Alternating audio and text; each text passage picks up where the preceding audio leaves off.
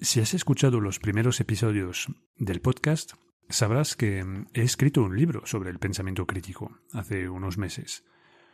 Pues tengo noticias frescas de mi editora acerca del libro. Se confirma que se publicará en marzo y bajo el título Distraídos. Y tiene un subtítulo que, que dice, Si tú no piensas, alguien lo hará por ti. Qué ganas de verlo en una librería.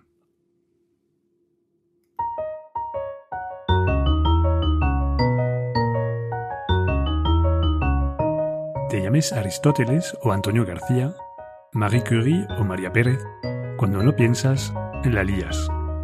Todos necesitamos un espacio donde entrenar y fortalecer nuestro pensamiento crítico. Esto es, tu rincón de pensar.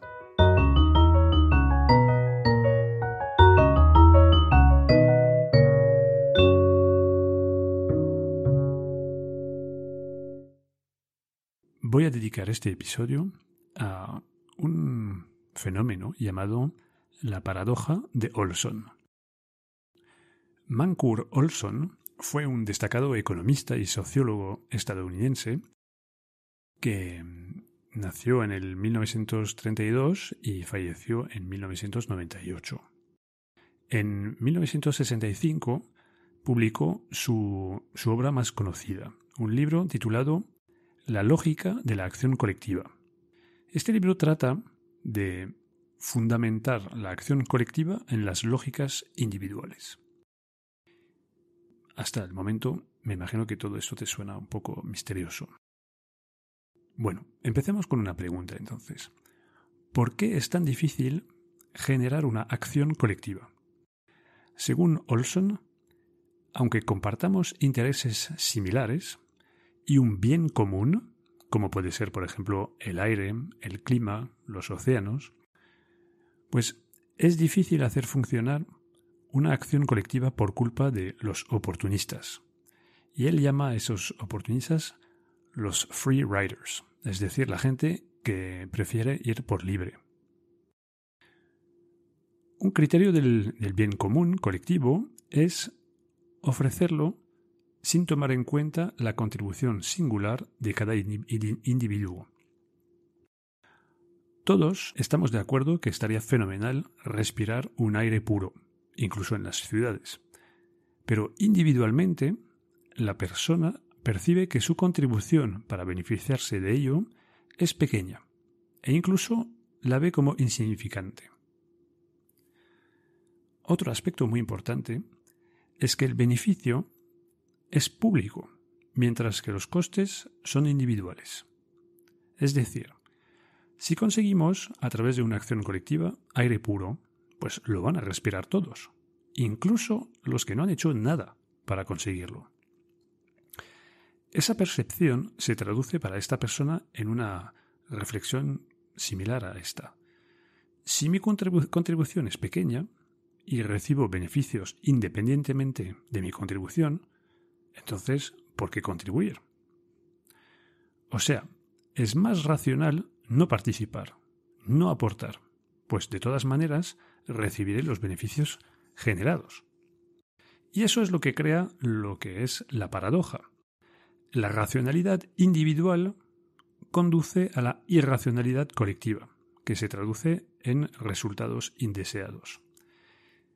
Entiendo que hasta, hasta el momento todo lo que te he podido decir te ha podido sonar un poco críptico.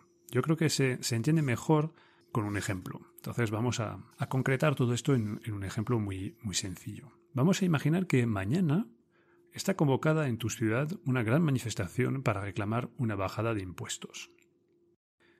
¿Voy o no voy? Esta es la cuestión que te, que te planteas. Y esa es la cuestión que toca en la paradoja de, Olson. En esta temática de los, de los impuestos, entiendes bien que si la manifestación que se organiza provoca un cambio, el hecho de que hayas ido o no a la manifestación no cambia nada. Es decir, te vas a beneficiar igualmente de la bajada de impuestos que se genere a raíz de esta presión social. Al contrario, si esta manifestación no provoca ningún cambio, porque el gobierno se mantiene en su, en su postura y no baja los impuestos, los que no han ido en realidad salen con una ventaja. Es que no han perdido tiempo y a lo mejor un poquito de ingresos cogiendo un día libre para ir a manifestarse o gastando dinero para irse en coche a la capital para participar en la manifestación. Y también hasta podemos plantear una especie de coste emocional, porque cuando te vas a, a gritar en la calle en una manifestación, pues te calientas, te sulfuras y si al final no da ningún resultado, pues es un, es un jarro de agua fría, ¿no? Entonces, bueno, pues hay, hay un coste ahí para la, la gente. Y, y, ahí está la, la, paradoja. Es que si todo el mundo piensa de manera, de manera muy racional, va a llegar a la conclusión de que no tiene que ir. Porque, como te lo he dicho, si vas y se consigue, el que no ha ido también lo va a conseguir. Y si no se consigue, pues claramente los que han ido a manifestar pues eh, salen perjudicados, porque se han gastado ahí energía. Entonces, si todo el mundo es racional, nadie va a ir. Y no hay acción colectiva posible y no hay ganancia. Funciona igual para muchas, muchas temáticas. Pero hay una temática que me interesa particularmente en cuanto a esta paradoja, de Olson, que es la del medio ambiente. Porque no sé cuál es tu posición acerca de esta cuestión, eh, me refiero en, concretamente a todas las cuestiones de, medio ambiente, pero quizás en la que está más en el, en el ojo del huracán ahora es, eh, es el tema del, del, calentamiento global, ¿no? Y sobre todo que ahora, el día que estoy grabando este podcast, pues se está organizando en Glasgow la conferencia COP26, que reúne a los líderes del mundo para ver un poco cómo van los avances en, tema de reducción del calentamiento global.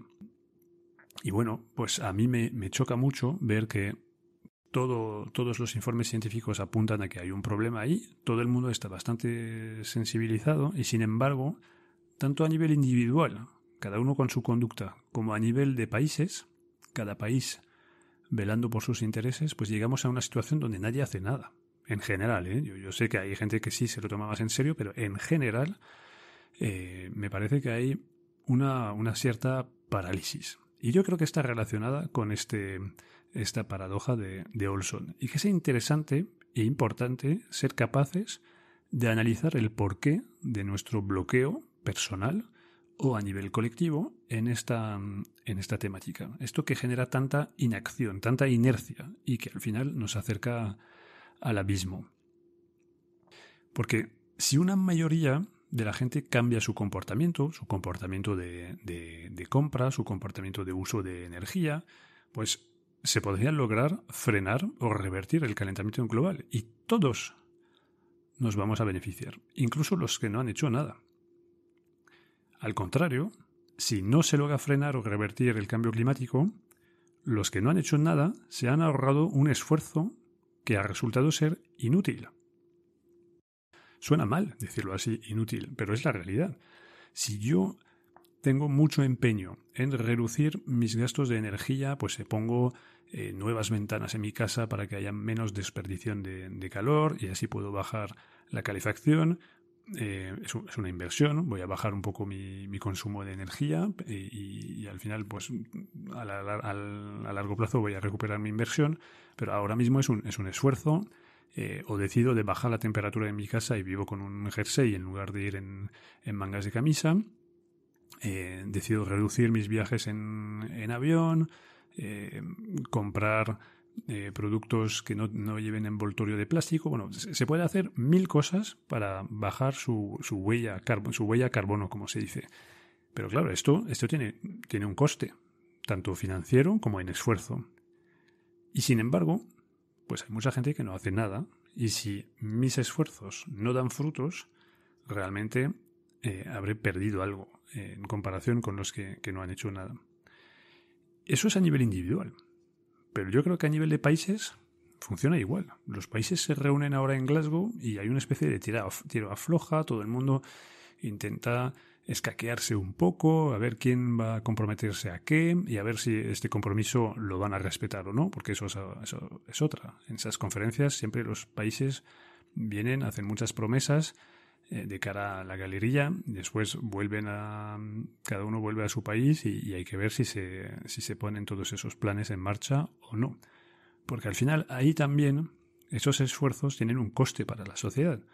eh, es una inversión muy grande intentar hacer este cambio energético, de pasar de la energía fósil, eh, energía basada en todos los, productos eh, de pues, el gas, el, el, carbón, el petróleo, y pasar a energías renovables. Pues supone un coste. Es una inversión muy grande y claro, esta inversión si la haces en este apartado de tu economía, no lo puedes hacer en otra. Entonces, ahí entramos en, esta, en este dilema, que es, si yo lo hago para mi país, pero que nadie más lo hace, al final vamos a tener la catástrofe climática que se, que se espera y que va a sufrir también mi país, porque claro, si sube el nivel del mar, por mucho que tú hayas hecho los esfuerzos y hayas reducido tu huella carbono a nivel de país, si los demás no han hecho nada, el mar sube igual para ti que para ellos. Entonces, em, pues estamos en las, en las mismas, en esta tentación de ser ahí el listillo que, que no hace nada para ganar cualquier sea el resultado final del, del partido. Si bajan las temperaturas y no he hecho nada, gano, porque la situación es mejor para todo el mundo y además no, no he invertido demasiado dinero. Y si resulta que no conseguimos frenar, pues como yo he seguido a lo mío, eh, sacó una ventaja a los que han hecho esos esfuerzos para nada, entre comillas. Bueno, pues esto es el, punto que, quería tocar para que se entienda un poco mejor eh, el pensamiento que lleva a la, inacción. Y, entonces me preguntarás, ¿cómo podemos salir de este bucle infernal? Pues es, complicado. Eh, nadie tiene ahí una solución mágica. Yo creo que mm, quizás haya que conseguir una manera de acordar represalias para que los que hacen, en caso de que funcione, puedan pasar una factura a los que no han hecho nada. Eh, en algunos contextos lo veo más factible, como por ejemplo a nivel europeo, pues si Europa decide de imponer unos estándares a todos sus países, si alguien no lo cumple, pues siempre Europa tiene manera de, maneras de castigar, porque bueno, pues puede reducir algunas financiaciones, eh, ahí pues eh, perjudicar, entre comillas, a los que no han sido buenos alumnos en este, en este aspecto. Pero fuera de la Unión Europea a nivel internacional, no sé si es tan fácil prever esos, esas sanciones, porque bueno, ya lo hemos visto en muchos otros aspectos como temas eh, militares y eso, pues las sanciones eh, no, no, funcionan, no funcionan siempre, para no decir nunca. Y sobre todo, ¿cómo vas a sancionar a un país como China, Rusia, Estados Unidos? Sancionar un pequeño, normalmente siempre hay, hay manera de hacerlo. Pero sancionar a un grande es muy complicado. Y entonces, esa es la, pista de las represalias, pues bueno, vale lo que vale. Y después hay otra cosa más simbólica, pero que creo que, que puede funcionar, por lo menos a lo mejor no a nivel de país, pero sí a nivel a nivel individual es buscar cosas más, más simbólicas. Yo me pregunto, no sé qué pensarás tú, si eh, obligar a la gente a hacer eh, público su compromiso o su no compromiso con algunas temáticas, si sigamos por ejemplo hablando del tema del cambio climático, si todos los ciudadanos tienen que firmar un registro de manera oficial para decantarse por un un, un, bando o otro. Es decir, yo, yo creo que hay un problema y creo que la solución es reducir mi huella de carbono y lo voy a hacer y los que deciden pasar. Pues que dentro de unos años eh, se pueda publicar, se puedan publicar esos datos y al final sabemos que los que van a pagar los platos son sobre todo las generaciones que van a venir. Y a mí me gustaría que la gente tuviera que hacer realmente eh, una reflexión y después eh, tener un compromiso firme y público que la gente tenga que asumir las malas miradas de sus nietos dentro de 30, 40 años. Porque ahora mismo, como no hay registro, pues la gente podrá decir si todo eso se, si las peores previsiones se cumplen y el, mundo se convierte en un sitio bastante más hostil eh, que, ahora a nivel de condiciones de vida, eh, pues eh, quizás tener que afrontar la mirada de reprobación y de culpabilización de las generaciones que vienen, pues eh, va a ser algo difícil de, aguantar. Claro, si un día tus nietos pueden enseñarte un papel que tú has firmado y, te dicen, pues mira, gracias, abuelito, eh, tú has seguido viajando en, avión, has seguido gastando energía, te has comprado un coche que puede ir a 250 kilómetros por hora cuando realmente las autopistas no permiten ir más allá de 130. Todo esto genera un gasto energético completamente absurdo y, y que esto quede como recordado y que tengas que hacer frente a tus responsabilidades. Porque creo que si no, si esto va a salir gratis a la gente, pues es difícil que, que se lo tomen en serio. Bueno, pues espero que te haya interesado descubrir este concepto y que en el futuro te pueda ayudar a analizar casos donde detectas tu propia pasividad o la de la gente que te, que te rodea. Por cierto, antes de, cerrar el, episodio, quería comentarte que eh, últimamente he dejado de anunciar los episodios en redes sociales. Eh, porque me da miedo, eh, me da reparo ser cansino y también me suena mucho a autopromoción, porque como esto lo, lo, publico en mi propia cuenta de LinkedIn, pues no quiero que la gente piense que, solo hablo de, mí. Bueno, en realidad no pongo casi nada en, LinkedIn y solo hablo de los, de los episodios. Entonces, no sé, pues he tenido ahí un poco de... Me he cortado un poco y he dejado de anunciarlos, pero la realidad es que han bajado las, las escuchas de los episodios entonces, bueno, pues eh, una de dos. O la gente se suscribe al podcast y entonces no tengo que anunciarlo, o voy a tener que esforzarme un poco y pasar ahí esta vergüenza de seguir haciendo eh, autobombo en redes para decir a la gente que, pues que he sacado nuevos episodios. No sé, eh, si tú tienes, bueno, yo te recomiendo suscribirte al podcast porque así estarás siempre informado de las nuevas publicaciones. Y si se te ocurre algo, hay una idea genial para que no pase tanta vergüenza anunciando, mis propios contenidos, pues eh, escríbeme un, un, email, ¿no? Pues la dirección, te la recuerdo, es info arroba tu rincón de pensar punto es. Muchas gracias. Que pases una muy buena semana. A bientôt.